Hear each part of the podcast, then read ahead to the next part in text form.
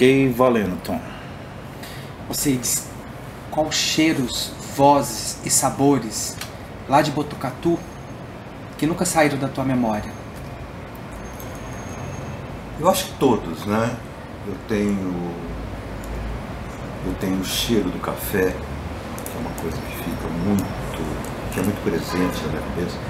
Principalmente o café que era.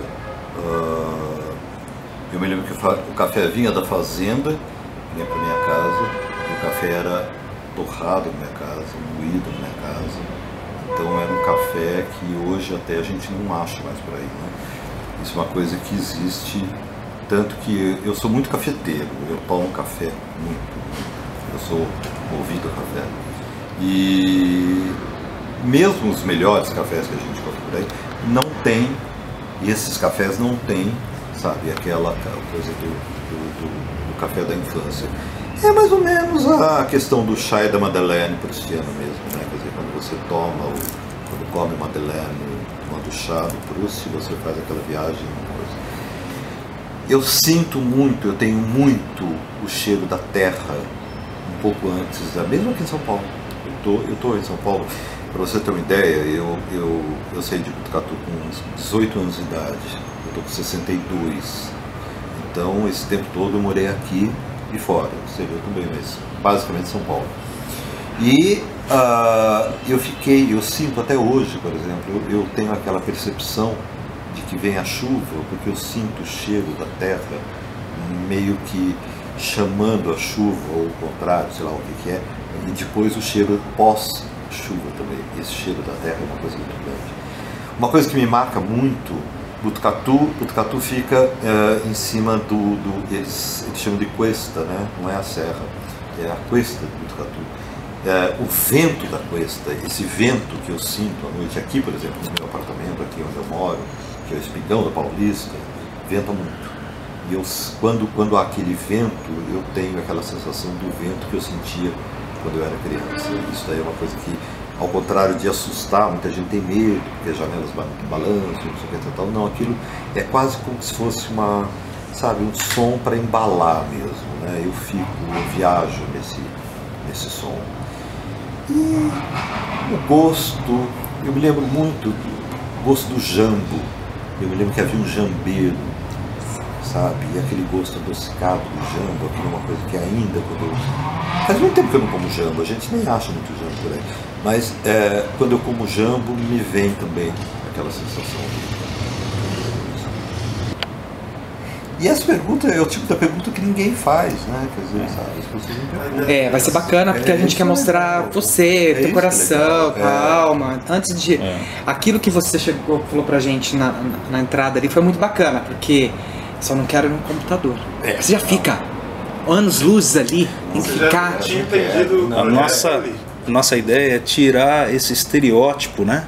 E conhecer o homem mesmo. Claro. Porque nós estamos fazendo entrevista com cinco. Então, quem são? E como são diferentes e como tratam. Como são artesãos, né? Do mesmo, da mesma tipo de, de, de, de, O de material. mesmo, o ofício é o né? mesmo, né? Mas como cada um constrói, Claro. né? A sua. Quem são os outros dois? É, nós temos o. Renato Modesto. Renato- É, Renato Modesto, Lauro, Lauro eu. César Muniz, Sebastião. Lombardi e Sebastião. Ah, Lombardi? Lombardi. Ah. Sexta-feira. Sebastião, legal. Isso vai ser legal. Porque vai ficar uma colcha de retalhos muito Não, e interessante. é legal que você- vocês vão pegar o Sebastião, que é super jovem, que está começando e fazendo já um trabalho, e coisa, e um cara super experiente com o É um degradê. É, É um você vê, é um degradê. degradê. É, o nosso desafio aqui, mais do Zé Vitor, né? Vai ser pegar isso depois, né, todo esse material picotar inteirinho. E o presente maior é, meu, já pensou? Fazer todos eles? É, quero ver. Tem uma. Mas você vai ter que ser hiperativo. Ele vai ter que fazer, vai ter que fazer aquela cena da mulher que lavava a banana. Nossa. Né? Maravilhosa. Ah, tá. tá lá. É. Uma tia dele com um toque que falava, você quer banana? Quero. Ela ia pra pia e lavava a banana. com escova e detergente E o- na água. E ele ficava olhando e ele ficava maravilhado. E ela até assistia TV e não tirava a TV de dentro da caixa. Ela cortou com, com estilete pra não tirar a TV de dentro da caixa. Então assistia dentro. Ele achava aquilo bizarríssimo. Vamos fazer o. o E aí isso inspirou ele, o né? dele pra abrir, né? Ótimo. Hoje. Então tem o vídeo aqui. Tem o áudio também. Pode seguir, Tom.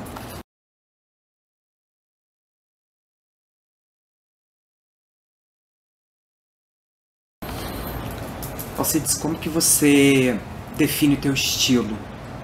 E como é o Alcides hoje e como foi o Alcides ontem?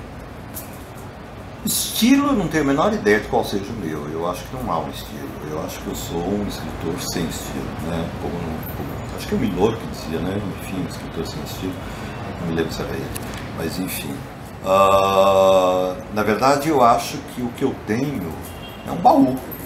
É um baú mesmo. Eu acho que é aquele baú onde você vai guardando todas as coisas que você vivencia desde que você nasceu, sabe?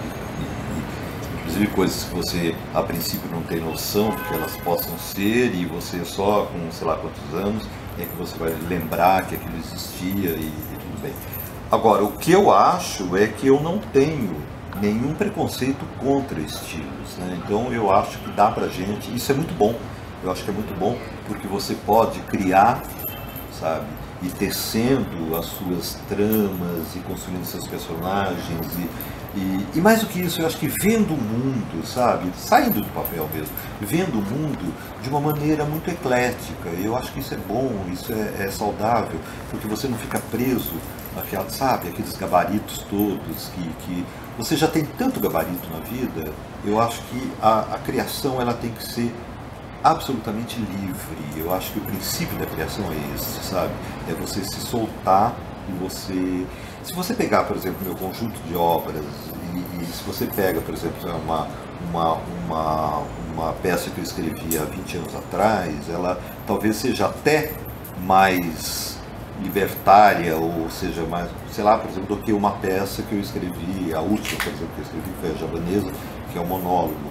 Mas, de qualquer forma, eu já trafeguei por várias vertentes aí, sabe? Quer dizer, tem uma peça naturalista com Lua de Cetim, que é absolutamente naturalista. Você tem peças que são completamente, sabe, ah, beiram quase o teatro absurdo, alguma coisa assim, tudo isso. Mas, na verdade, eu não tenho muito, muita preocupação com isso, não. Eu acho que a hora que eu sento para escrever, ah, a minha escrita é uma escrita muito rápida, sabe? A gestação é muito longa. Eu fico muito tempo gestando uma peça. A escrita não, a escrita ela vem já, sabe, como se eu tivesse, se esse trabalho de gestação já estivesse pronto, e aí a bolsa arrebenta e nasce o bebê mesmo. E aí o nascimento do bebê, ele é uma coisa que você, eu não me preocupo muito com o que, sabe, é, vai, vai no- no- na maneira como eu, eu, eu escrevo. É claro que depois eu trabalho em cima do texto, eu revejo, eu boto aqui, boto lá, tudo isso, tudo e tal. Na televisão não há esse tempo, né? Na televisão você escreve, você tem que mandar bala, porque é uma coisa muito rápida. Mas eu procuro sempre ser muito, muito livre com relação a mim mesmo, sabe? Livre com relação ao pensamento. Ele, o pensamento sai, vai direto, por coisa sem nenhum tipo de censura, ah, não a censura horrorosa política, não, não, não é isso não, mas ah, ah, nem moral, mas a censura estilística, diríamos assim, sabe? Eu não quero ter censura estilística, sabe? Hoje me dá vontade de escrever uma peça ah, seguindo, por exemplo, uma linha do Jorge Andrade. É, isso vai sair assim, sabe? Ou seguindo uma linha completamente oposta, Plínio Marcos, sabe? Vai sair. Então, não tem, não tem. Escrita e reescrita, né? São dois conceitos. Eu acho que se tangem e ao mesmo tempo se distanciam. Ah, normalmente a minha escrita é, é aquela escrita que vem mesmo. Não diria que, que, que, sabe, eu não chamaria de uma escrita automática, né? como, sabe, como tanta gente fez, como Joyce fez também, por exemplo, muito. Ah, a escrita que se você deixa fluir, vai, essa coisa toda. Não, mesmo porque o Joyce também trabalhava muito nisso. Ele reescrevia aquilo que foi feito. Claro, eu mexo, existe uma reescrita a partir daquela escrita original. Agora, muito, muito, muito da escrita original, ela é preservada. Eu acho que é aquela que foi realmente o que motivou, sabe, a sensação, o que motivou o foco da ação ou da, sabe, do- da, construção do personagem, essa coisa toda. Então, eu acho que ah, o que eu posso preservar vai. O que existe é quase que se fosse uma lapidação mesmo, sabe? De alguma coisa que vai aqui, que vem ali, tudo isso. Agora, com relação à, escrita em si mesmo, quando você tem uma elaboração tão, sabe, tão lenta como eu tenho, para poder colocar isto, sabe, no, no, no, no papel ou na tela do computador, eu, eu acho que ela já vem algumas vezes até com diálogos já quase muito próximos daqueles diálogos que deveriam ser os que, que o personagem falaria mesmo. Né? Então eu acho que com relação a isso não tem, não tem uma grande diferença. Agora eu acho que a gente reescreve, paradoxalmente, eu acho que a gente reescreve as histórias infinitamente, sabe? Eu acho que todo autor escreve as mesmas histórias sempre, sempre, sempre, sempre, sempre, sabe? Eu acho que eu dou formas diferentes, eu crio personagens diferentes, mas na verdade as histórias no fundo são exatamente as mesmas que eu criava, sei lá, aos 16 anos e agora aos 62 anos. Então, não há muita diferença. O fulcro é o mesmo. O período de quando eu tô, estou gestando, né, quer dizer, na verdade é uma gestação longa, ela é muito longa, e às vezes não é nem tão, nem, não, nem é tão longa, mas a maioria das vezes é, é realmente uma gestação assim, de anos, às vezes. Uh, existe sim aquela coisa do, do, do, do plot está lá, sabe? Eu tenho aquela primeira matéria-prima, Agora, obviamente, eu vou trabalhando isso na minha cabeça e eu não uso nenhum suporte físico para colocar isso. Por exemplo, tem gente que anota coisinhas, eu não anoto nada. Eu deixo tudo na minha cabeça, tem um HD aqui dentro, isso tudo vai ficando na, na, na minha cabeça, eu vou botando isso na minha cabeça. Agora, claro, quando eu chego para colocar isso realmente num suporte físico, no caso papel ou computador, ah, o momento é outro, né? Eu acho que o fato de você estar ali centrado, escrevendo, às vezes há viradas surpreendentes mesmo dentro da história. Você vai para outro caminho sem que você perceba que você está sendo coisa. E acontece uma coisa também que eu acho que é muito, não sei se com outros autores isso acontece, mas comigo acontece sim. Sabe? Às vezes o personagem me domina, às vezes o personagem ele puxa a história para alguma coisa, sabe? Principalmente no teatro ele puxa alguma coisa para. E aí eu vou pela linha que aquele personagem está tá, tá, tá desenhando. Ele, personagem, está desenhando. Então eu vou por aqui, sabe? Mas a maioria das vezes eu tenho assim, um esquema muito já sabe, eu não diria completo, né? Absurdo falar completo, mas é muito bem desenhado, sabe? Não, não são só as linhas gerais. Há já matizes, há ramificações, há uma série de coisas que já estão na minha cabeça. A coisa é como se eu sentasse no, no, no, no, no tear e fosse, sabe, fazendo aquilo e passando. Obviamente, de vez em quando bate a síndrome de Penélope, né? Eu pego, faço e desfaço, né? Então aí tudo bem. Mas, a princípio, o desenho já está na minha cabeça e o computador é o teatro, onde eu vou, sabe, fazendo isso. Gente, qual é o peso e se houve peso de ser um quatrocentão? Peso eu não diria que. Não, acho que não. Eu acho que não. Quer dizer, há o peso de você saber que aquela é, é, é sua história, né? É a sua história. Eu acho que qualquer, qualquer extrato étnico, ou, ou, sei lá, quer dizer, tem o seu peso. Então, você sabe, o 400 tem o peso do seu 400 também. Uh, mas a minha família sempre lidou de uma maneira muito natural com isso, quer dizer, sabe, o fato da. A gente sempre teve a visão do quatrocentão como aquele sujeito que, sabe, tá aqui porque tá aqui. Veio porque veio com as caravelas, né? Sabe? Há uma frase que eu acho maravilhosa, né? Quer dizer, as, as capitanias e as sífilis eram hereditárias. Então, quer dizer, você tem o bem e o mal hereditário, né? Quer dizer, e também não sei se as capitanias eram boas ou as sesmarias eram boas ou não, sabe? Ah, eu estou lendo um livro muito interessante chamado A Casa da Palma, do Carlos Nascimento Silva, onde ele trata dessa coisa das pessoas que vieram, os primeiros brasileiros mesmo, quer dizer, na verdade os reinóis é que se tornaram os primeiros brasileiros, com o casamento com as índias, ou o casamento com as negras, e, enfim. E, e aí ele coloca uma coisa que é básica, é a nossa história, quer dizer, com tudo que há de bom ou de ruim, sabe? É a minha história pessoal, quer dizer, eu sou fruto disso. Como, sei lá, por exemplo, um judeu é fruto de uma cultura de 5 mil anos, 6 mil anos, sei lá quanto. E se você pensar bem, o quatrocentão é fruto só de, na verdade, quinhentão, né? O quinhentão é fruto de 500 anos, né? Ou mais o que a gente tem lá na Península Ibérica. Só isso.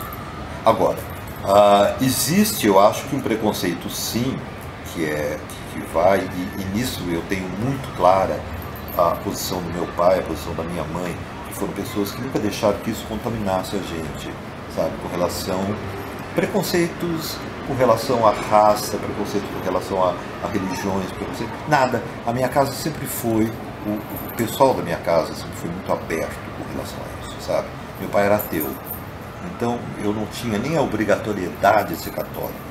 Eu fui ser católico porque minha mãe, sabe, foi lá e batizou e tudo bem, tudo bem, nasci no dia de São Judas Tadeu, sou devoto de São Judas Tadeu, sabe? Assim como muitos amigos meus que conheço, inclusive assim, amigos que nem são católicos, eu tenho amigos judeus que são devotos, amigos comunistas que são devotos, sabe? Porque São Judas é uma coisa, é uma entidade diferente da Igreja Católica. Eu acho que uma coisa, o Lauro é um, o Lauro também é devoto de São Judas. E é uma coisa muito engraçada, porque eu acho que São Judas Tadeu é uma coisa, Igreja Católica é outra, enfim, estamos tudo bem, sabe? Vamos ali no sincretismo. Eu acho, só para terminar essa questão do patrocentão, eu acho que a questão do patrocentão é o seguinte, eu acho que na verdade a gente tem uma ligação muito forte com o Brasil, isso quando você pega o lado saudável da coisa. Eu acho que você tem uma ligação muito forte com o Brasil, sabe? Uh, e o perigo é você de certa forma, tornar isso como se fosse alguma coisa, sabe, muito importante. Não tem nenhuma Nenhuma. Sabe? Eu nasci aqui como poderia ter nascido na Síria, ou como poderia ter nascido nos Estados Unidos, coisa. Você dá muito trabalho para São Judas Tadeu? Ah, dou. Eu tenho uma, uma minha devoção realmente muito grande eu, eu realmente acredito em São Judas. Agora, São Judas para mim é como se fosse um amigo, né? Eu não tenho aquela coisa assim de ficar uh, pedindo, babando, não sei o que tal. Mas eu peço muito, sabe? De vez em quando eu me dou conta disso, então eu agradeço. Porque aí não vale a pena, né? Senão, coitado, São Judas só dá, dá, dá, dá essa coisa toda. Agora, é impressionante porque realmente uh, São Judas tem me ajudado sim em situações às vezes muito complicadas da minha vida. Eu tenho uma crença que é verdadeira é profunda, não é por, por, Pelo contrário, às vezes até as pessoas têm um pouco de. Ah, dão um pouco de risada, negócio todo. Não é não, sabe? É uma coisa assim, eu acho que você tem essa crença nele e, e é, para mim, ele é um sujeito que eu gosto muito. Ele é um cara que eu gosto muito, um amigão meu. Pároco da igreja de São Judas. E ele me deu a imagem que ele ganhou quando ele começou, quando ele assumiu a paróquia de São Judas. Hoje ele não, não está mais lá. Ele me deu, é uma imagem grande de São Judas em madeira entalhada, lindíssima, e constantemente, todo dia de manhã, a hora que eu levanto, eu vou lá e boto uma vela para São Judas e deixo a vela lá, sabe? Passo a mão na cabecinha dele, tudo isso, e tudo bem. E quando eu estou trabalhando, muitas e muitas vezes, eu não falo não, mas eu olho para São Judas assim, como dizendo assim, help me, sabe? E uh, não vou dizer para você que a coisa vem imediatamente, mas eu acho que existe uma questão de solidariedade. Porque, poxa, eu tenho um. Porque o trabalho do escritor é tão solitário, é tão solitário, sabe? E de certa forma eu tenho uma pessoa que está ali do meu lado, eu tenho, sabe, uma entidade, ou sabe, um santo, ou enfim, um espírito, alguma coisa, que está ali ao meu lado, sim, e que eu sei que está me ajudando. Está me ajudando. Eu acredito nisso piamente, viu? Qualquer hora eu vou botar assim, novela de Alcides Nogueira e São Judas Tadeu, né? Ou escrever uma peça, sabe, de São Judas Tadeu, porque não, né? a questão de, de, de, de, prioridade. São Judas Tadeu e Alcides Nogueira, sabe? Ele é realmente isso. Em que fato de ser filho de escritor influenciou na tua vida profissional? Muito, muito. Meu pai, na verdade, era médico, né? Meu pai era médico e, uh, e escritor. Aliás, é engraçado, né? Como há médicos escritores, né? É impressionante. Muitos médicos, Nava, Guimarães, enfim, tanta gente aí que é médico. Eu acho que o fato deles dissecarem o corpo, eles acabam dissecando a alma também, né? Isso é uma coisa muito importante. Agora, meu pai, ele tem uma coisa que é fantástica. Isso daí, minha mãe também tinha isso. Uh, eles sempre incentivaram muita leitura. Em casa, todo mundo começou a ler muito cedo todo mundo adorava ler, como adora ler, sabe? Nós somos em sete na minha casa. Éramos sete. Então, uh, e na verdade, a gente, sabe, sempre teve um livro na mão. Eu me auto-alfabetizei, né? Eu, eu, eu fui, de tanto ver meus irmãos fazendo lição de casa e lendo, não sei o que tal, eu fui pegando isso, pegando aquilo, não sei o que. Minha mãe era professora, e eu perguntava, o que é isso aqui? Ela falou assim, ah, se você juntar o A com a... E aí eu fui, e quando eu vi, eu estava lendo. Agora tem uma história muito louca, né? Porque na verdade, o jornal do Butucatu havia um, um, um, um diário do Butucatu, que obviamente era uma coisa que a gente tinha lá em casa todos os dias. E o logo lá do, do Diário do Butucatu era em letra gótica. E a primeira coisa, a primeira lembrança que eu tenho é de ver aquilo, Diário do Butucatu, sabe, em letras góticas que eu achava lindas, né? Que todas desenhadas, aquela coisa meio antiga, meio assim, remetia aos cavaleiros medievais e aquela coisa toda, não sei o que, tal, os teutônicos, a isso e aquilo. E eu comecei a assimilar aquilo, a forma ao conteúdo. Então, se eu pensar bem, eu aprendi a ler em gótico. Porque foram as primeiras coisas assim, sabe? De eu aprendi que aquela coisa de toda trabalhada com aquele izinho trabalhado era de, sabe? Que depois botando um A virava dia. E dia, depois, sabe? E, e, assim vai. É uma coisa muito louca. Né? Eu já tentei entender como que eu fui aprender gótico, eu desisti. Pronto. Deixei para o meu analista e pronto, ele fez o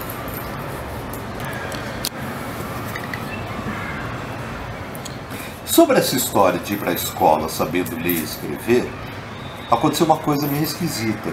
Porque aí eu estava no primeiro ano, primeiro ano primário, e todo mundo aprendendo lá o beabá, e eu já sabia tudo aquilo, e eu não sabia o que fazer, eu ficava lá na aula. Só que eu era uma criança muito tímida, eu fui uma criança muito tímida. É impressionante, uma criança muito tímida e um adolescente muito rebelde. Mas como criança eu era muito tímido.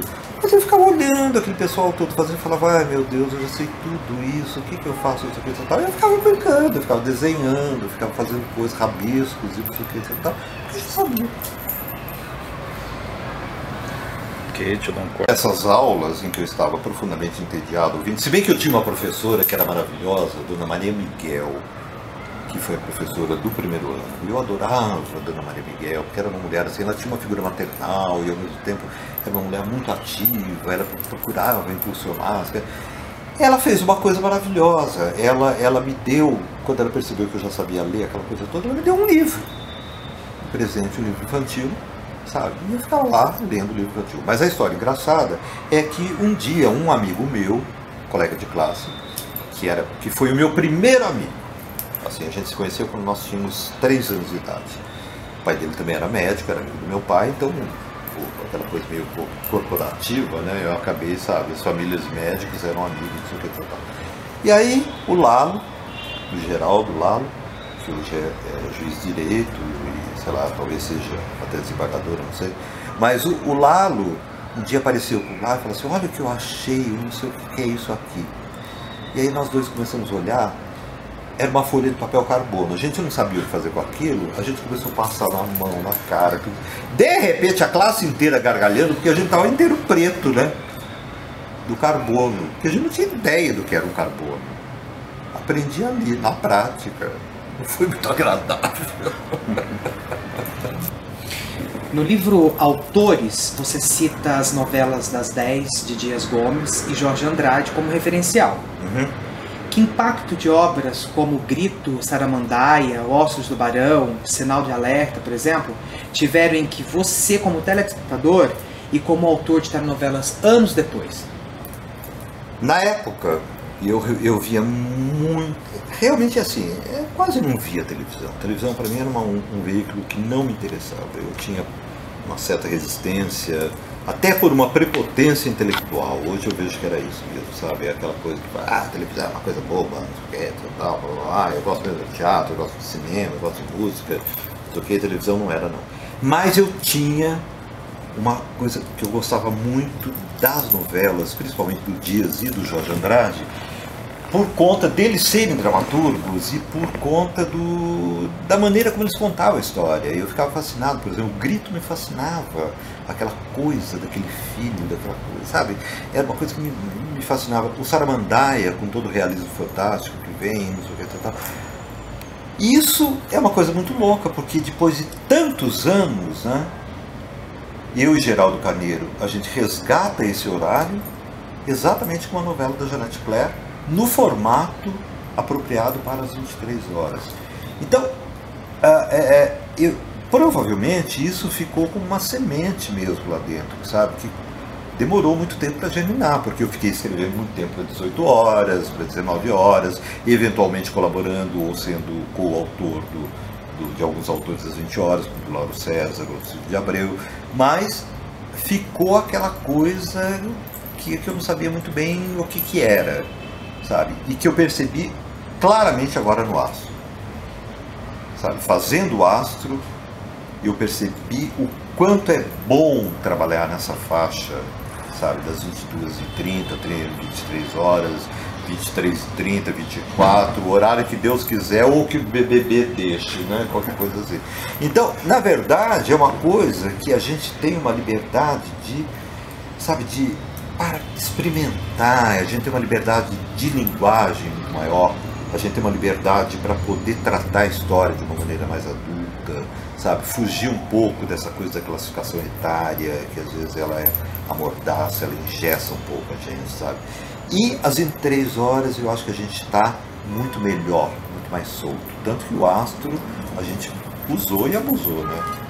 Ali, muitas cenas. Na boa. Agora, foi muito importante porque se eu já tinha uma admiração muito grande pelo Dias e pelo Jorge como dramaturgos, sabe, como teledramaturgos, eu passei a ter também. Salvador da Pátria, escrito por Lauro César Muniz, é uma novela de enorme audiência e repercussão, mas uma das mais é, maltratadas e polêmicas tendo sido censurada e até certo ponto incompreendida? Como, como que você pode explicar isso? De uma maneira muito simples. Uh, o Lauro, a ideia da, da novela é totalmente do Lauro. Eu fui colaborador dele. Né? Fui colaborador dele e num determinado momento, por uma questão de saúde do Lauro, eu assumi a novela durante um certo tempo, sabe? E entreguei no finalzinho para o Lauro terminar a novela, porque o Lauro estava, foi parar no hospital, teve que cirurgia, tudo isso.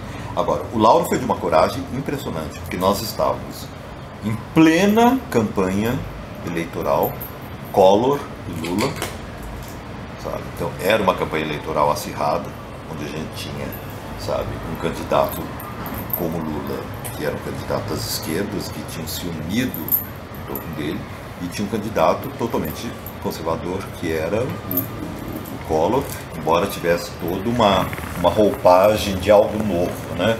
Uh, não vou entrar no mérito de quem é quem. Eu vou entrar no mérito da questão do Lauro ter colocado essa novela, que foi uma novela muito corajosa, porque ele trazia para a cena um herói, sabe, um, vamos chamar de mocinho, né, já que a gente está falando em novelas e histórias assim, mas que era o Sassabutema, que era um cara que saía do povão sabe? E chegava na sinopse original, na história original, ele subiria a rampa do Planalto. Tanto que a abertura da novela, que é o som daquela música do Gil, a gente mostra o Sassamutema, quer dizer, quem fez a abertura mostrava o Sassamutema subindo a coisa.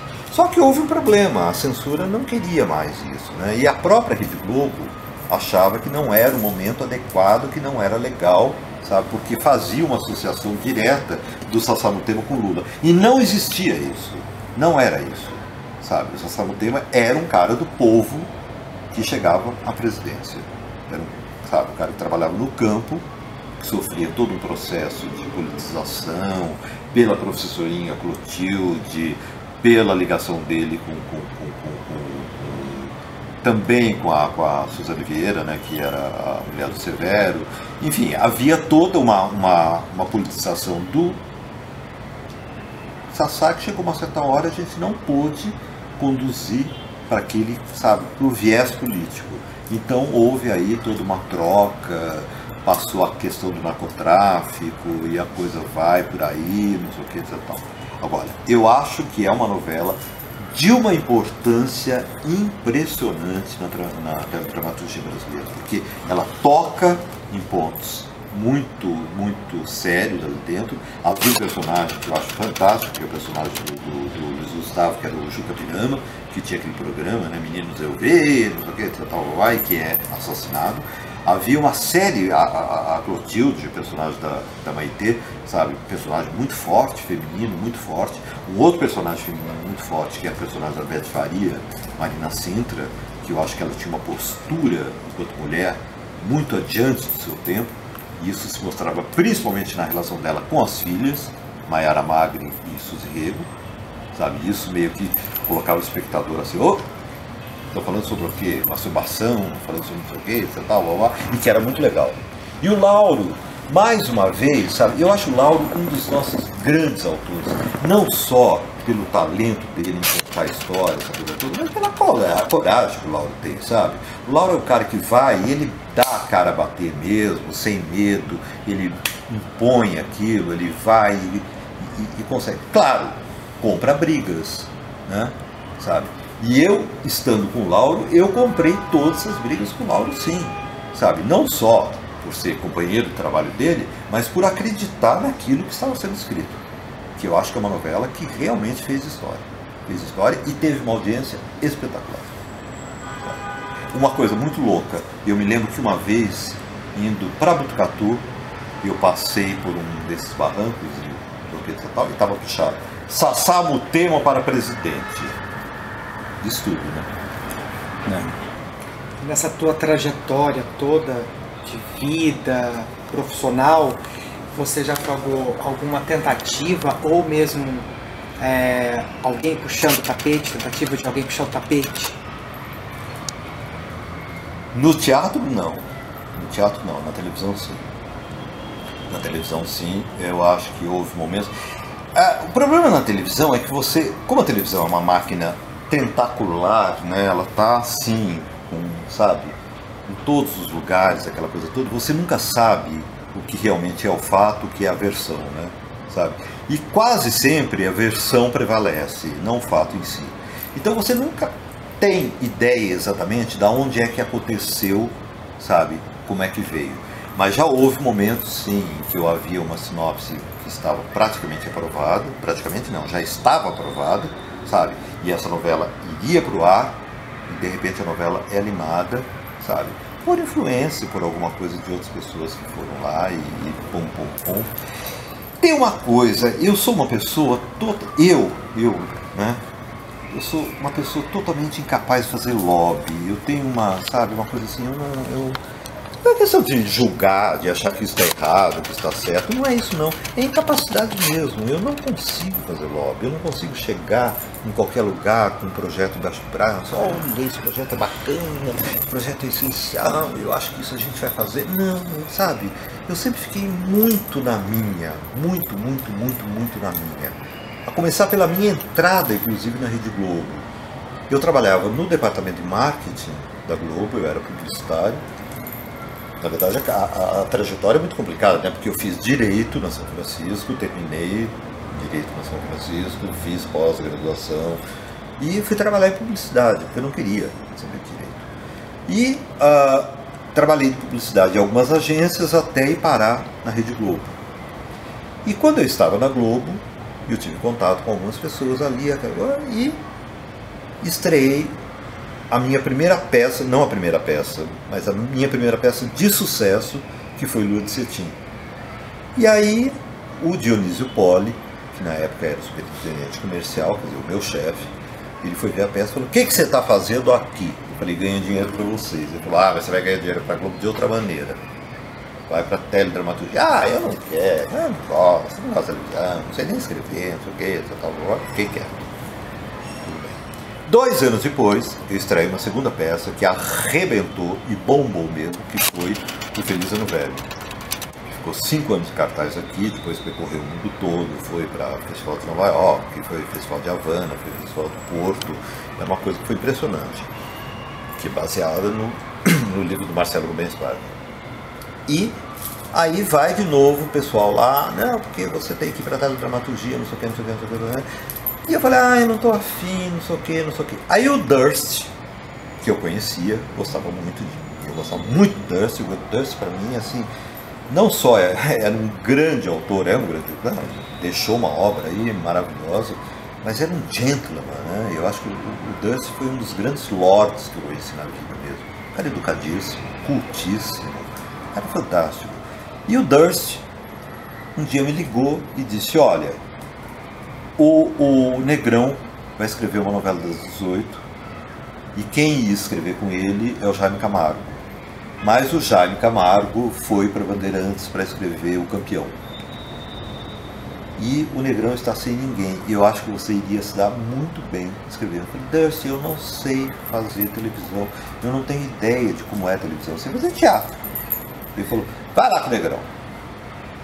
Como eu já conhecia Negrão, gostava muito dele, a gente tinha uma relação de amizade já legal, bacana, tudo isso. Cheguei lá e falei, Negrão, é o seguinte, me disseram que eu venho escrever uma novela com você, mas eu não sei nem como é o capítulo. Senta aí que você vai em cinco minutos você já sabe tudo eu realmente devo ao Negrão, assim, o beabá todo da telenovela, eu aprendi com o Negrão. E fiz o pós-graduação com o Silvio de Abreu, porque depois do Silvio de Abreu eu trabalhei muito com ele. Mas o Negrão foi de uma generosidade impressionante. Ele abriu assim tudo que ele sabia. O Negrão tem um know-how considerável. Né? O Negrão abriu tudo o que ele sabia e me ensinou mesmo. Falou, vamos lá, não sei o que, tal, blá, blá, blá, é assim, assado, não sei o que, tal, tal. E eu fui. E eu fui, sabe? E, é uma, e foi, foi uma coisa bacana, porque aí eu comecei, a princípio eu comecei uma, sabe, era, eu estava escrevendo, não sabe? E aí quando eu percebi, eu gostava muito de escrever para televisão. Aí eu comecei a gostar de novela, eu comecei a gostar daquilo que eu via na telinha e que eu produzia para a telinha, o Negrão. A cidade dele por mais que observar aqueles coleguinhas que estavam lá aprendendo e ele já aprendeu. Aí ele falou, então me resta o quê? É desenhar. Ele tá lá desenhando. É, é, Porque tem, se fosse outras pessoas, como você disse, outras crianças que eram mais rebeldes, que você era tímido em pessoa, como é também até hoje, vejo. É, mas ele não, ele desenhou e deixou que o espaço das pessoas para as pessoas aprenderem. E nisso é a professora, depois de um tempo, tinou que ele já sabia, então pegou deu um livro para ele ler. Enquanto isso, ele tava ali. Tum, tum, tum, tum. É. Entendeu? E aí chegar no período lá, depois escrevendo, escrevendo para teatro, aquela coisa, trabalhando no marketing da Globo, chegando a escrever, aí escrever, a aprender o beabá, como ele diz, para escrever a novela, eu acho que é isso que eu queria saber. Se você acha que essa, essa simplicidade que você tem, que essa simplicidade, ao meu ver, acho que é o ver deles e quem for assistir, é, vai ver que essa simplicidade sua é uma simplicidade não que você queira e que você faz forma disso, não, isso é uma coisa muito natural, que ela é sofisticada. E eu acho que essa simplicidade sofisticada, eu acho que chamou a atenção das pessoas. Você fala, peraí, esse cara aqui, ele tem muito algo diferente. Não é aquilo que fala assim, pô, esse cara aqui tem um, um algo diferente. Não. Esse cara aqui, ele tem muito algo diferente. Já, já tá seguindo. Já tá. Eu acho que uh, a gente é produto de tanta coisa, né? A gente é produto de, de, de uma formação familiar, a gente é produto de um ambiente que você convive, você é produto de, sabe, das amizades que você faz, você é produto de, de tudo que você lê, vê, ouve, aonde você vive, aquela coisa que você. E eu eu não sei, eu, eu, eu. Como eu disse, eu fui uma criança muito tímida e depois eu fui um, um adolescente muito rebelde. Hoje, quando eu vejo, a minha rebeldia, na verdade, não era nada muito maior do que, sabe, quer dizer, do que a minha timidez. Eu acho que era um pouquinho a mais só, só que eu me senti muito rebelde, sabe? É aquela coisa. Não, mas eu era rebelde, sim, eu era rebelde, principalmente na questão política, eu, eu, eu participei muito, sabe, da, da, da questão da, da, da, da, política, na política secundarista, e depois a universitária também, eu briguei muito, e aí eu, sabe, tem aquela coisa, foi época de Beatles, usava cabelo por aqui, não sei o que, etc, tal. Então há toda uma outra conjunção. Agora, é, a simplicidade eu acho que é, é, é, uma maneira muito calma de você estar no mundo, sabe? Eu acho que é, é, é isso que você faz, quer dizer, deixar que o mundo venha até você e deixar que você vá até o mundo que você consiga essa interação com a vida, né? Sabe? Sem forçar muitas barras. Quando eu disse que eu sou incapaz de fazer lobby, aquela coisa toda, talvez eu até aprendesse, sabe? Eu acho que deve ter algum cursinho, né? Aprenda a fazer lobby. Eu acho que eu iria lá fazer, fazer o primeiro básico, o segundo básico, mas eu não tenho interesse nisso.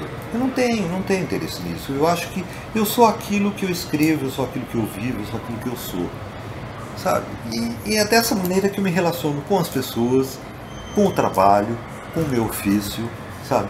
Com os meus amores, com os meus desamores, sabe? Com as minhas paixões por várias coisas. E é, é quando você fala em sofisticação, eu acho que é, a sofisticação. Eu acho que a sofisticação é a simplicidade. Eu acho que é isso, sabe? Eu acho que o resto é adorno, sabe? O resto é brilho que você joga só que o brilho cai, né? O brilho cai. Eu acho que você tem um outro tipo uh, de enfoque. E talvez isso tenha sido dado, quer dizer, talvez não, eu tenho certeza que isso foi dado por um embasamento de vida mesmo, sabe? Um, o fato de ter vivido com pessoas, começando por família, amigos, ambiente de trabalho, uma série de coisas, sabe? onde você percebe que o que vale a pena é a relação humana. O resto não tem nenhuma importância, sabe? Eu leio um livro pelo prazer que aquele livro me dá para descobrir o que acontece entre aquelas personagens. Eu escrevo porque eu quero mostrar como que personagens podem se relacionar. É sempre a relação humana, mesmo que seja uma relação humana solitária, mesmo que seja ele com ele mesmo, mas é uma relação, sabe? Fora isso, mesmo quando a relação de um personagem é consigo próprio, é, não, não, mesmo quando a relação do personagem é com ele mesmo, fica mais fica melhor assim. Pode ir? Pode, olhando para o tom lá. Mesmo quando a relação de um personagem é com ele mesmo, é uma relação solitária, mas é uma relação humana. E eu não acredito em mais nada a não ser isso. A técnica dramatúrgica pode atingir um refinamento suficiente para que o autor possa escrever algo completamente distinto de sua vivência com qualidade? Pode e deve. Pode e deve. Eu acho que quanto mais você consegue refinar a sua escrita, sabe, você mais consegue se soltar do seu eu para explorar outras coisas, mesmo porque o universo interior vai junto. Isso aí não, não, não tem como. É aquela história que eu contei, é, que, que eu disse. As pessoas contam as mesmas histórias. Agora, se você consegue contar essa história de uma maneira que seja muito distanciada daquela maneira que você vive normalmente, eu acho isso de uma riqueza impressionante. De uma riqueza impressionante. Por exemplo, eu não tenho nada a ver com o universo Plínio Marcos. Nada. No entanto, eu adoro os textos do Plínio. Porque eu acho que o Plínio tem uma qualidade, ele tem uma excelência na dramaturgia dele, que é uma coisa fantástica. Isso significa exatamente isso, sabe? Dizer, o fato de você ter essa sintonia um tipo de dramaturgia que às vezes foge do seu universo completamente. Isso não tem nada a ver uma coisa com a outra, sabe? Eu não tenho. As pessoas falam, ah, porque você gosta muito de Jorge Andrade, Tchekov, não sei o que tal, que realmente são os meus autores José Vicente, são autores assim com quem eu tenho uma, uma afinidade, sabe, uh, estilística ou alguma coisa assim. Mas quando eu pego o Nelson Rodrigues, que eu não tenho essa afinidade, eu me comovo profundamente. Eu entro naquele universo Nelson e babo, né? Sabe? Então, eu acho que essa questão de você conseguir uma outra técnica, uma outra forma, uma outra maneira de colocar para fora o seu sentimento, ah, é muito bom, é bom. Qual a melhor ideia que a observação do comportamento humano lhe deu para escrever uma telenovela? Eu acho que não foi uma só. Eu acho que qualquer autor de telenovela tem que ter todos os seus poros, ou, ou melhor, tem que abrir todos os seus poros, olhos, ouvidos, antenas e tudo isso, e tem que ficar muito atento a tudo aquilo que acontece, sabe, a seu redor. Porque, diferentemente do teatro, a telenovela, eu acho que ela vive desse cotidiano ou vive dessas coisas que são mutáveis, até porque o veículo é muito rápido, a narrativa é muito rápida, tudo acontece de uma outra maneira, diferentemente do teatro. O teatro é aquilo já estabelecido, a, a, a telenovela não. Sabe, o capítulo de hoje não significa necessariamente que vá dar prosseguimento, sabe, à narrativa do capítulo seguinte.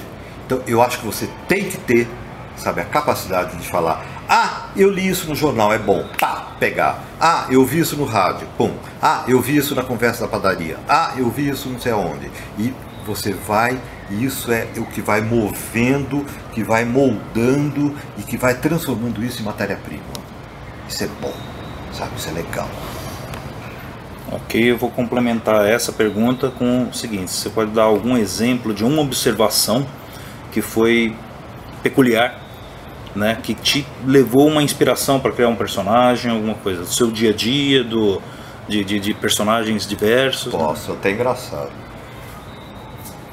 Quando eu estava escrevendo Ciranda de Pedra, havia um personagem que não há no, no, no livro da Lígia, mas um personagem que eu criei, que era um personagem que eu gostava muito, que era a Jovelina, que Olivia Araújo fazia muito bem, que era a manicure do salão ali da, da, da do, do, salão do, do, do, seu Memé, que era o Zé, o Zé Rubens Siqueira. Né?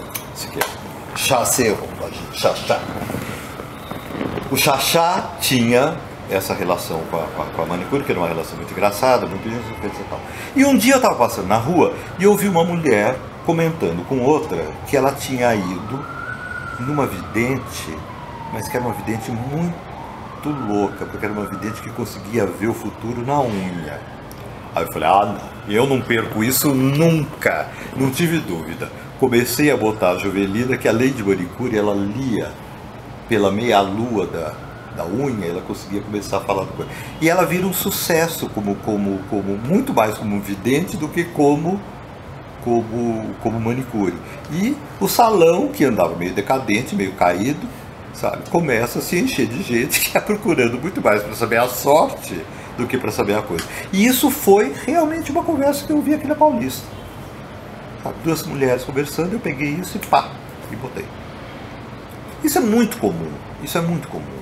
A gente ouvir alguém falar alguma coisa e incorporar, e pegar, e botar, sabe, e, e, e colocar. E é bom, porque isso dá uma vitalidade pro diálogo, para a narrativa, para o personagem, torna mais próximo do espectador, sabe? O espectador se identifica com aquilo, torna mais próximo. Ah, é legal, é, é bom, é bom, é sempre muito bom. Qual a história que você já viveu e que você não quis ou não teve a oportunidade de escrever? Tantas! Nossa, muitas, muitas, muitas. Não, eu acho que há histórias que a gente vive mas que elas são tão particulares que eu acho que elas não têm interesse para mais ninguém, sabe? Isso é uma coisa.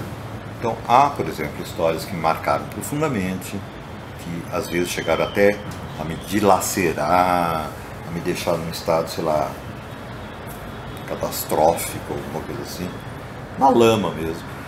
Mas que eu acho que é uma coisa minha, pessoal, e com a qual eu tenho que lidar. E que não tem interesse, sabe? Não tem interesse para o público. Agora, há outras histórias, sim, sabe, que eu gostaria de contar e que eu gostaria de coisas que eu ainda vou contar. Isso aí faz parte do daquele repertório que você deixa, sabe, e que aos poucos você vai falando assim: "Ah, eu me lembro disso. Isso dá uma coisa boa. Isso dá uma coisa boa. Isso dá uma coisa boa". E aí você vai montando o seu painel. sabe? É uma coisa incrível. Eu me lembro que quando eu escrevi, por exemplo, Lua de Cetim, muita gente, ou praticamente assim, toda a imprensa que cobria o teatro em São Paulo, essa todo mundo achava que aquilo era uma peça autobiográfica. E não tinha nada de autobiográfico. Nada, nada, nada. A única coisa autobiográfica que tinha na peça é que o personagem que o Elias Andreato fazia, que era o Júnior, que era o filho da Denise Del Vecchio e do Humberto Magnani, eu, para poder me localizar cronologicamente, eu fiz o personagem ter a mesma idade que eu tinha. Então, o personagem quando tinha 10 anos é porque eu tinha 10 anos, então eu sabia, me lembrava de coisas quando eu tinha 10 anos. Quando tinha 20, 20. Quando tinha 30, 30. Só. Porque não tinha, o resto não tinha nada a ver. Inclusive, a, a família, o ambiente, nada.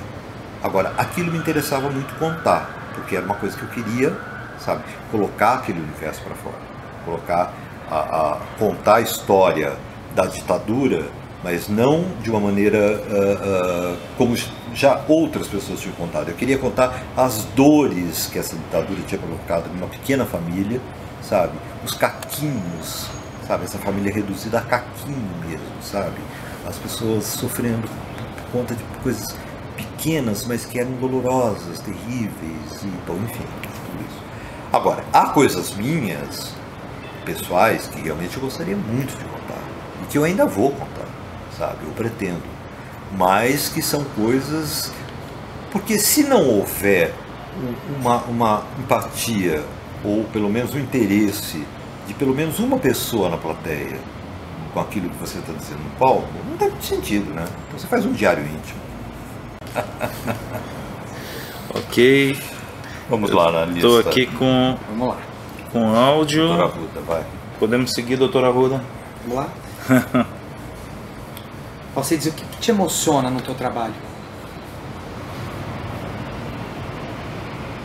Eu acho que basicamente uh, fico emocionado de falar nisso, mas eu acho que basicamente o fato de eu me sentir me colocando na vida. Eu tenho uma sensação, às vezes, uh, eu sou muito solitário. Uh, sem nenhum tipo de choradeira, porque eu não tenho nenhum problema com a minha solidão, muito pelo contrário, eu lido bem com a solidão. Eu gosto de ser solitário. Mas às vezes eu sinto que essa solidão machuca, claro, toda solidão machuca. Como também eu acho que a superexposição machuca, eu acho que até mais. Mas quando eu estou escrevendo, tanto para teatro quanto para televisão, mais para teatro, quando estou escrevendo, é, eu fico muito emocionado quando eu percebo que eu estou conseguindo passar coisas que estavam lá dentro e que eu não conseguia falar, ou que eu não conseguia entender, ou que eu não conseguia mexer com elas, ou eu tinha medo delas. Quando eu consigo transformar isso em palavras, ou em gestos, ou em, em ações, sabe? Isso me deixa muito feliz. É, é como se eu estivesse vivendo. Bom sentido. Você já escreveu apaixonado por alguém? O coração dá aos pulos de. Já, sem dúvida alguma. Já, já sim. Escrevi uma peça que era totalmente assim uma declaração de amor mesmo. Não sei se a pessoa soube. Isso é problema da pessoa. Mas eu me rasguei inteiro ali. Me rasguei totalmente. Peça de amor mesmo, uma peça, quer dizer, não uma peça de amor, mas era uma peça escrita com todo o meu amor mesmo, por essa pessoa. E era focada nesse amor. Não na pessoa, no amor, no sentimento. Eu senti. Escrevi sim. E sem nenhum pudor. Sem rede de proteção, sem nada. Vai lá e pô! E jogo. Sabe? E sem vergonha. Como tem uma coisa sabe, que é o texto, né? E eu tenho um texto que é altamente delirante, eu tenho um texto que é muito referencial, eu tenho principalmente no teatro, é um texto que é um texto muito, às vezes chega a ser difícil, ele tem uma, uma ele tem uma sofisticação literária, uh, não que eu queira ter, mas é porque é produto de tudo aquilo que eu li, de tudo que eu vi, de tudo que eu assimilei, não sei o que tal, eu vou. E eu gosto muito dessa coisa de você fazer, misturar, sabe, buscar referências e, e colocar as coisas. Então, o texto acaba sendo, sabe, um, um texto que você não pode dizer, ah, isto é para tal pessoa. Não, sabe? Acaba ficando uma coisa, mas eu sei para quem era. E te atrapalha? Te atrapalhou? Não. Era um sentimento tão bom que eu estava sentindo, era uma coisa que me inundava tanto, sabe? Que pelo contrário, era um desses momentos que eu digo, sabe? Era um momento que eu sentia viver aquela paixão na plenitude, sabe? Era legal. Foi uma catarse. Foi uma catarse. Sim. Como que você lida com a angústia? Não lido. Não lido. Angústia é um estado permanente meu.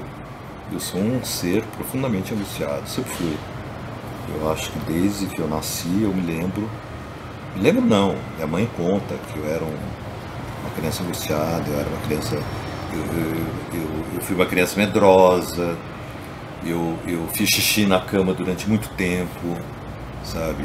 Eu tinha essa coisa da enurese, que é uma coisa chata para criança, né? Porque a criança a autoestima vai lá para baixo, você fica com medo, fica não sei o quê. Eu, não, eu, eu, deixava de participar de uma série de atividades porque eu tinha medo de fazer xixi na cama, não, sabe, que não era minha. Então, porque na minha eu posso, né? A minha cama é minha cama, é minha cama. Agora, na cama dos outros, não. E eu comecei já, eu já era moleque, eu devia ter, sei lá, 7, 8 anos, assim, eu já, já tive as minhas primeiras experiências de van, sabe, com 7, 8 anos. Depois parei, claro, né? Só fui retomado. Mas eu era, eu sempre fui muito angustiado. E acho que eu seria um horror se não tivesse essa angústia, sabe? Eu acho que essa angústia ela é vital para mim. Ela é vital. Eu acho que essa angústia que me impulsiona a, a, querer conhecer as coisas, a querer me alimentar, sabe? De, de uma série de coisas. E eu acho que intelectualmente você pode programar qualquer coisa. Você diz assim, ah, este ano eu vou tirar para ler Proust. Então você vai pegar Recherche vai ler todos os volumes de Recherche. Tá? Agora, emocionalmente, não há como você se programar. E emocionalmente, a única maneira que você tem de viver de uma maneira plena, sabe, é deixar que esses sentimentos, sabe, aflorem e tudo isso. Então, para mim, eu não controlo minha angústia, eu não controlo mesmo. Por exemplo, eu sofro de uma coisa terrível que é insônia. Eu tenho, eu tenho insônia, você não tem ideia do que é minha insônia. É uma coisa cavalar. Cavalar, às vezes três dias sem dormir. Mas eu não tomo remédio, porque eu não gosto de tomar remédio para insônia. E é uma coisa que tem, é uma coisa muito complicada. Mas que eu fui aos poucos, sabe, sabendo lidar com isso e ter, e, obviamente, o fato de eu ter um ofício, um trabalho que me permite ter o meu horário, isso ajuda muito, porque se eu tivesse lá que bater ponto às 7 horas da manhã e sair não sei que horas, aí ia ser muito complicado. Né? Mas, por exemplo, quando eu era criança, para você ter uma ideia, quando eu era criança, a minha aula começava às 8 horas da manhã. E eu tinha varado à noite. Quando eu tinha feito dever de casa, quando eu tinha ficado debaixo do cobertor lendo, porque eu dormia no mesmo quarto com meu irmão. E aí eu pegava ficava lendo com lanterna, não sei o que, blá, blá, blá, ou então ficava. Quando, seis horas da manhã mais ou menos, a gente morava muito perto do tênis clube. Seis horas da manhã mais ou menos, eu saía, ia nadar, nadava, voltava para minha casa, tomava banho, não sei o que, me preparava, não sei o que, tal, tomava café da manhã, blá, blá, ia para a escola, a escola terminava meio-dia, eu voltava, meu pai era uma coisa muito patriarcal, em casa, essa coisa patriarcal, né, que depois virou matriarcal, mas o meu pai, por exemplo, meio-dia era aquela coisa assim, todo mundo sentado na mesa, todos os filhos sentados na mesa. E houve, assim, eu almoçava, terminava de almoçar, dormia a tarde toda. E aí eu fui aprendendo, sabe, a conviver com o meu relógio biológico. Falei, não tem como lutar contra isso. Como não tem como lutar contra isso, a angústia. Não, a angústia existe?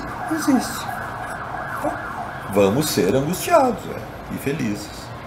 Esqueço até o som ligado, porque eu volto correndo pro computador. Você lembrou de uma. Não, E quando você está escrevendo assim, uma... pra alguma novela, alguma coisa tal, você tá. Você fala assim, pô, esse, esse personagem que eu tô terminando aqui, ou no meio dele, você fala assim, esse aqui é pro Antônio Fagundes. Acho que não tem outro. Você vai misturando isso, essa mistura de quem você gostaria. Ah, mas embora... isso, sim, mas são dois processos, né? Isso, o, o primeiro processo, que é aquele processo onde você fez a sinopse, você está fazendo o primeiro bloco de capítulos, você está ainda o que a gente chama de implantação, né? Na fase de implantação da novela. Então, tá lá, sabe, reuniões com a direção, reunião com o produtor de arte, reunião com o diretor de arte, reunião com o iluminador, com não sei o que, figurinista, quer dizer, enfim, você está lá montando aquilo, mas basicamente mesmo com o diretor e com o, o, o diretor de produção, né? Você está realmente montando aquilo, aí você sonha, ah, eu quero fulano para fazer isso. Ah, eu quero ciclano para fazer isso. Ah, porque esse personagem tem a cara de não sei quem, esse personagem tem a cara de não sei quem. Tal. A realidade é outra. Hoje na Rede Globo, para escalar uma novela, é uma briga de foice no escuro, que é muito complicado.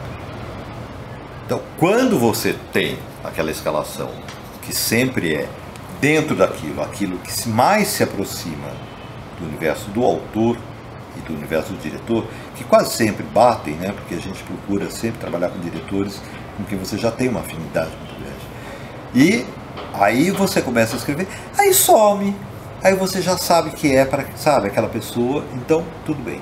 Por exemplo, essa última experiência que eu tive em TV, que foi o Astro. O Astro, nós conseguimos isso muito, muito, muito graças ao Talma. Que o Talma além de genial, o Talma é um cara extremamente carismático, né?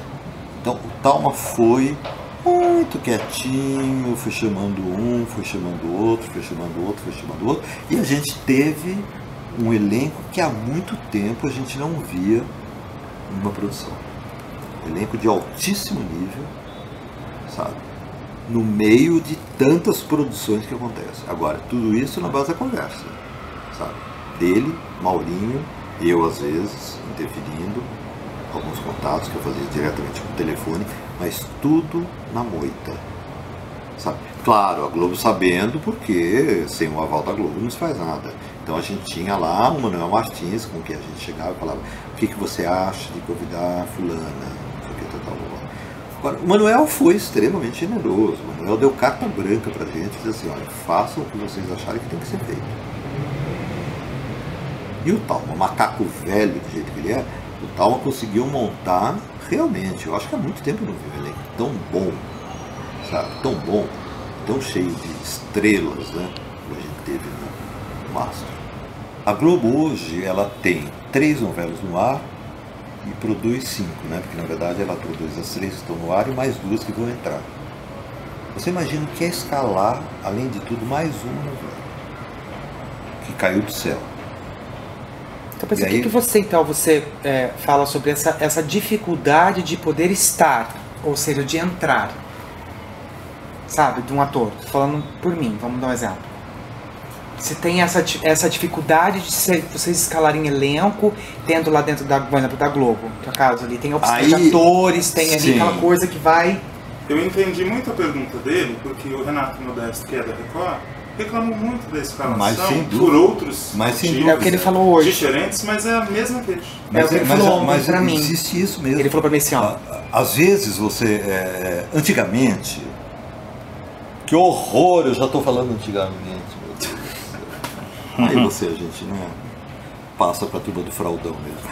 Mas é uma loucura, porque antigamente a escalação era feita pelo autor em conjunto com o diretor.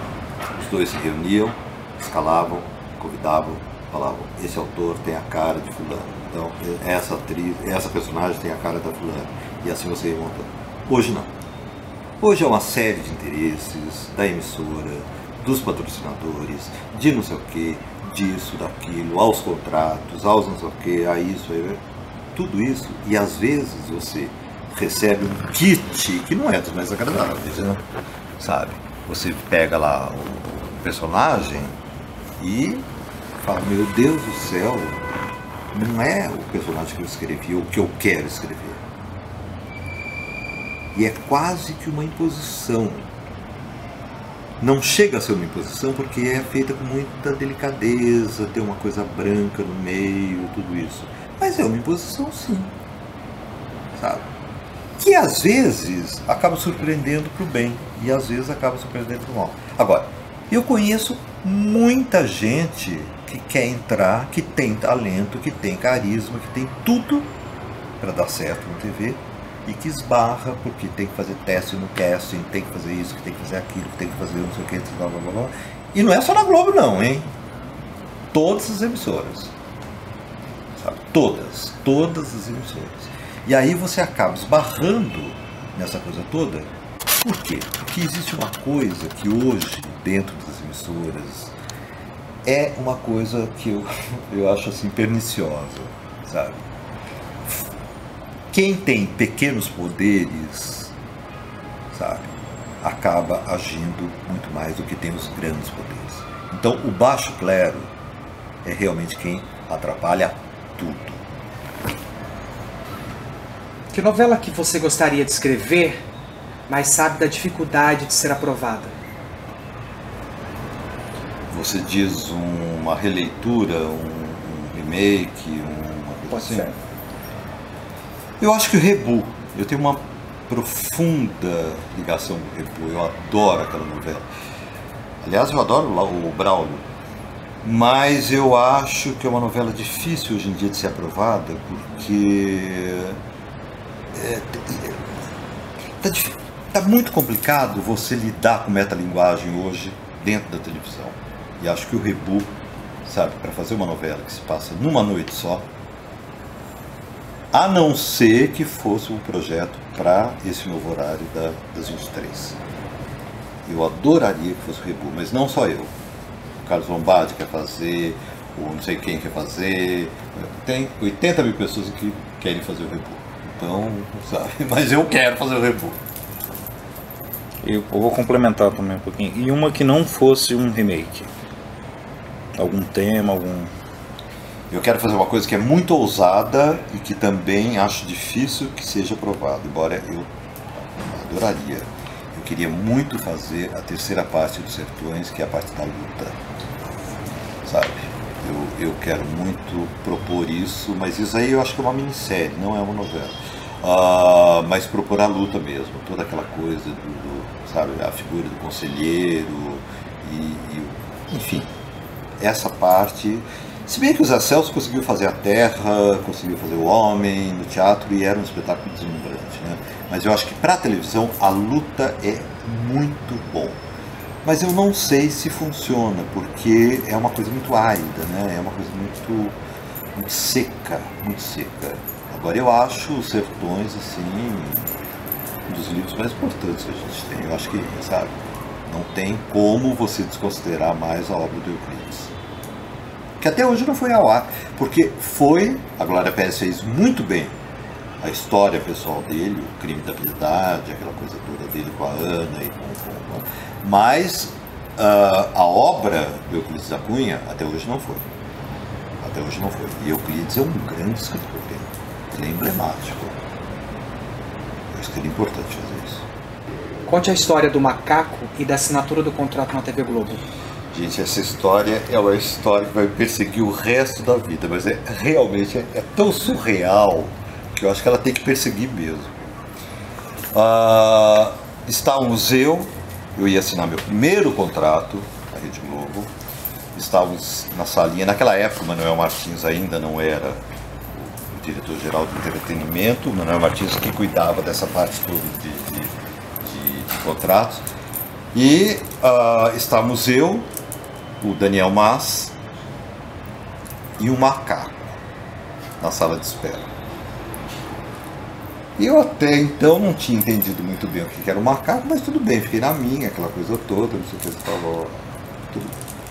Aí eu soube que o macaco era da novela do Silvio de Abreu, eu acho que era o quê? Ah, Vereda Tropical, pode ser? Tinha macaco na vereda? Não lembro. Enfim, era, uma, era uma, um macaco que fazia novela do Silvio de Abreu. Que estava com a sua dona. Mas para mim a dona era uma mulher que estava ali, para mim era um macaco que estava ali.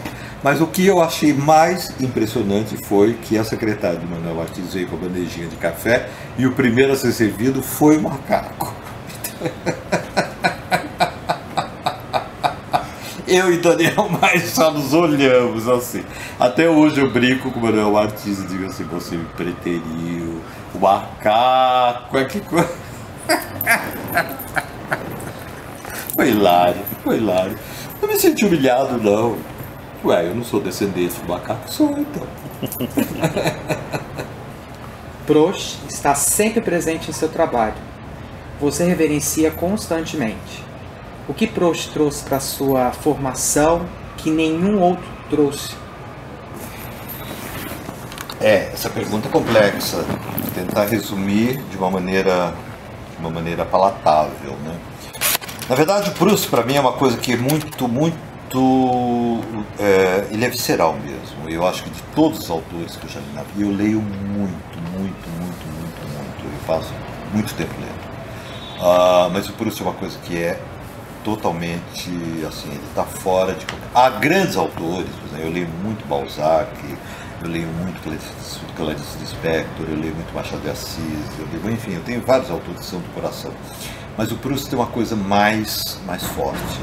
Como eu tenho uma grande, não é problema, eu tenho um grande, uma grande indagação a respeito do tempo, e do efeito do tempo e da ação do tempo, e como é que esse tempo interage com a nossa vida e como é que somos nós dentro desse, sabe, disso que se chama tempo, mas que não há definição alguma do que possa ser, sabe?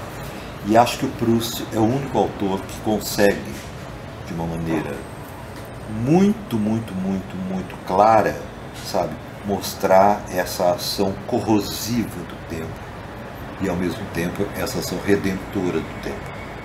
Tanto que ele só vai escrever o Em Busca do Tempo Perdido, a partir do momento que ele já está de cama e que ele leva, sei lá, 10 anos lá com o tempo, tal, na cama e aonde que ele escreve tudo o que ele viveu. Isso que é louco, porque na verdade ele acaba colocando, não sei quantas mil páginas, acho que são 7 mil páginas, 8 mil páginas, coisa assim, mas ele acaba colocando toda a vida dele e aí ele se dá conta de tudo, tudo aquilo por que ele passou, na verdade ele não viveu ele está, ele viveu intelectualmente aquilo, mas a emoção ele deixou, ele só conseguiu no momento que ele passou pelo papel. Isso para mim é uma coisa absolutamente fascinante, porque eu acho que aí é que gera toda uma infelicidade e aquilo que voltamos àquela, àquela questão da minha felicidade quando eu percebo que quando eu escrevo eu estou colocando a minha vida ali, eu estou vivendo, sabe? que na verdade eu acho que eu sou um prustiano que não quer ser Proust. Eu sou prustiano pela estética, pela, sabe, pela maneira como ele escreve, porque ele é um gênio, porque é uma viagem completamente louca que você cai naquilo, você não quer parar, você vai, vai, vai. Você demora muito tempo para entrar. Eu, pelo menos, demorei muito tempo para conseguir entrar nesse ambiente que ele cria, nesse clima que ele cria. Mas depois do momento que, ele, que eu entrei nisso, aí eu não parei nunca mais. Agora, eu não quero ser host, sabe? Eu quero viver. Ok. Sempre que eu posso, sempre que eu estou livre, sempre que eu tenho grana, sempre que, tenho, enfim, que há condições, eu gosto de passar meu aniversário em Paris. Que é a minha cidade, eu adoro aquela cidade, depois de São Paulo é a cidade que eu mais gosto e, enfim, é uma coisa que eu tenho uma. Morei lá na época em que eu me auto-exilei, enfim, tem toda uma ligação com Paris. E eu faço aniversário no dia 28 de outubro. E eu estava lá, dois anos atrás, três atrás, eu estava lá, dia 28 de outubro, e em seguida finados. Eu, uma coisa que eu nunca fiz aqui no Brasil, nunca fiz no Brasil, e eu falei, eu vou visitar, fazer uma visita aos meus queridos. Então eu vou ao cemitério de Père Lachaise, onde quase que todos os autores que eu adoro estão enterrados, e vou ao cemitério de Montparnasse, onde também há Serge Gainsbourg, que é uma grande paixão musical minha, e tem outras pessoas que têm, enfim, tudo bem. E aí comprei flores e fui. Quando eu cheguei no Belachese, o primeiro túmulo que eu fui, que eu tentei ir, né? Não consegui chegar perto, foi o Jim Morrison. Não dava para chegar porque tinha tanta gente de Morrison, tanta gente berrando, berrando, gritando, histérica, não sei o que, eu peguei, deixei uma flor ali, fui embora e fui pro túmulo do Proust. Nisso desabou uma água violenta começou a chover, chover, chover, e eu tava lá no meio daquela coisa, não sabia o que eu faço, né? Aí tinha uma capelinha do lado do Proust aberta, que era um outro túmulo que eu não tenho a menor ideia. Eu não tive ideia. Entrei no túmulo e fiquei lá no túmulo esperando passar a chuva. Quando passou a chuva, eu fui lá, botei a flor pro Proust e. Oh. E eu digo, Proust tem umas coisas que são absolutamente loucas. Eu me lembro que quando eu comentei essa história com a Adelaide, a Adelaide virou para mim e disse assim, pô, isso comigo aconteceu uma coisa também muito louca. Eu entrei no Calafés e eu queria ir ao túmulo do Proust. E eu não tinha a menor ideia de como chegar túmulo do Proust. E quando eu estou começando a andar, aparece uma figura soturna, com uma capa preta, uma coisa barba. Est-ce coisa, não me lembro qualquer coisa, né? chercher la tombe de Proust. Assim, oui, monsieur, par lá. A Adelaide ficou apavorada, seguiu por uma alameda e era o túmulo do Proust. Então eu acho que esse homem nos ronda. Tem o vídeo, pode seguir, Tom. Você, é, há muitos anos você já é o Cid Nogueira, mas para nós, para outras pessoas, para o Brasil inteiro, você é o Alcides Nogueira. Como você é, é, lembrado na rua, quando é reconhecido na rua, as pessoas te param, elas te param num período de, é, da novela, elas te param muito antes de você começar a soltar uma outra novela sua. É, se tem alguma situação de paparazzi, tipo pânico, tipo qualquer uma outra que meio que te deixou nervoso ou feliz, que tipo, é uma coisa engraçada? E como você quer ser lembrado daqui uns 100 anos? Olha, a história de ser o Alcides Nogueira é uma coisa meio relativa, porque na verdade o autor ele aparece muito menos do que o ator, né?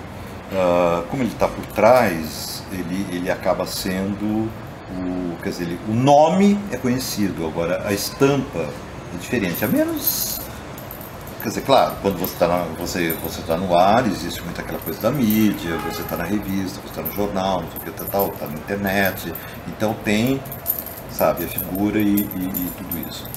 Ah, quando as pessoas descobrem que eu, aquele cara que está sentado ali, tal, é o Alcides Nogueira, há sim uma mudança de tratamento. Normalmente é simpática, normalmente é simpática.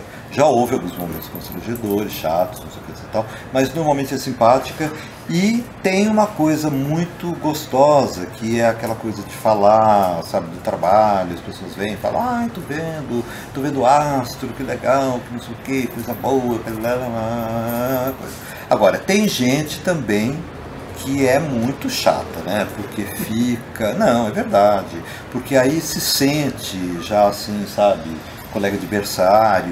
Então, sabe, senta na mesa onde você está e tira a tua liberdade, tudo isso, não sei o que e tal.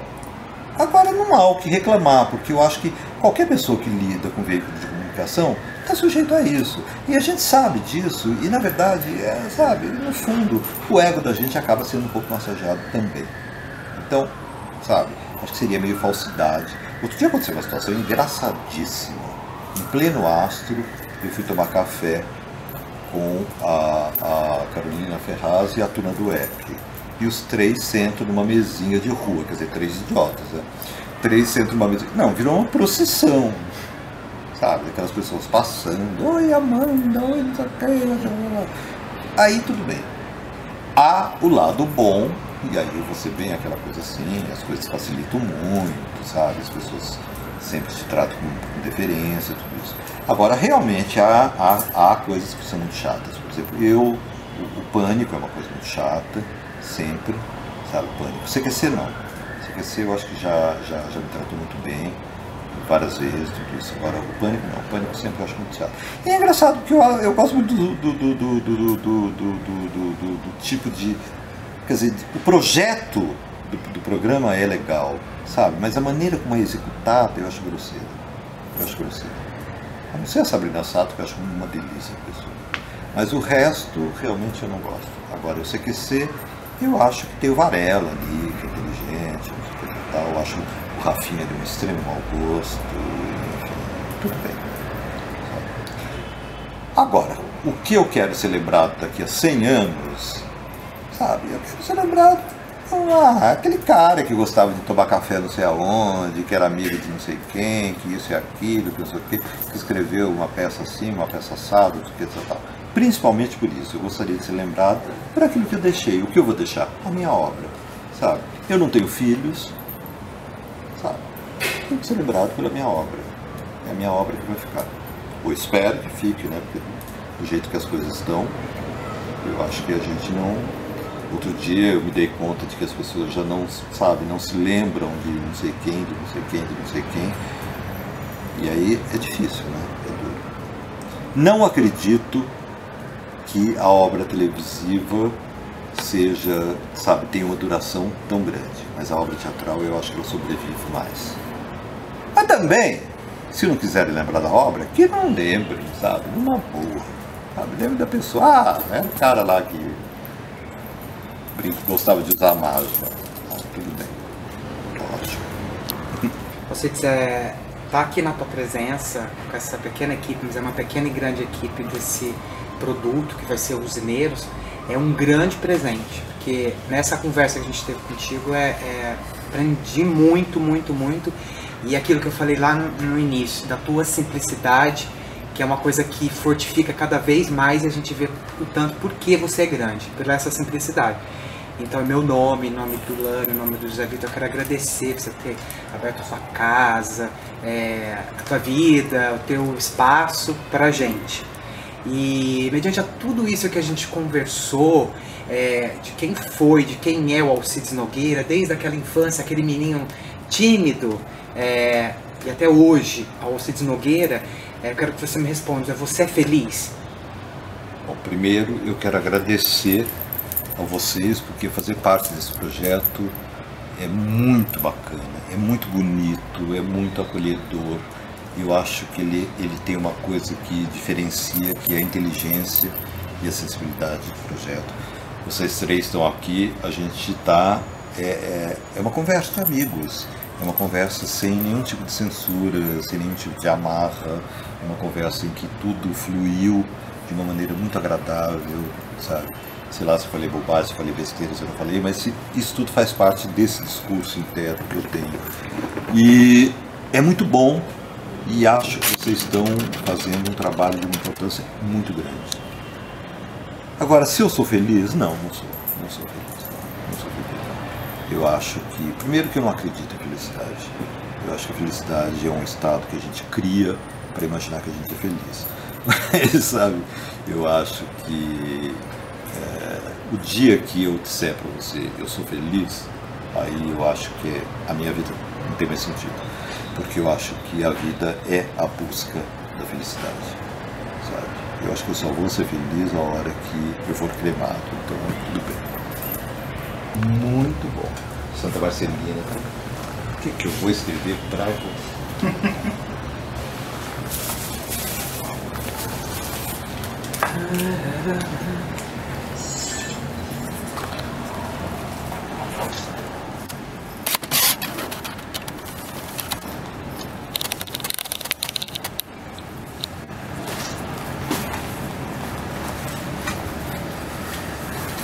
guardando isso sete chaves mesmo. Essa só vai ser falado é, quando tá pronto. Aí sim a gente. Acho que dá uma coceira mesmo. A gente entra no Facebook, a gente dá uma coceira. Eu mesmo cheguei cansado, aquela coisa, mas você queria, queria mais antes falar alguma coisa. Ai. Mas isso não pode. Melhor coisa é chegar com a obra pronta. Não é? como diz a minha sobrinha, sambar na cara da sociedade. Exatamente.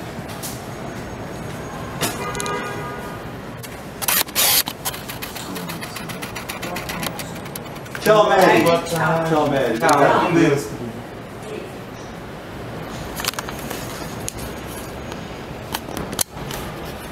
Eu não sei se você vai entender minha letra, porque eu sou a letra de quem, quem desaprendeu a escrever. De filha de médico.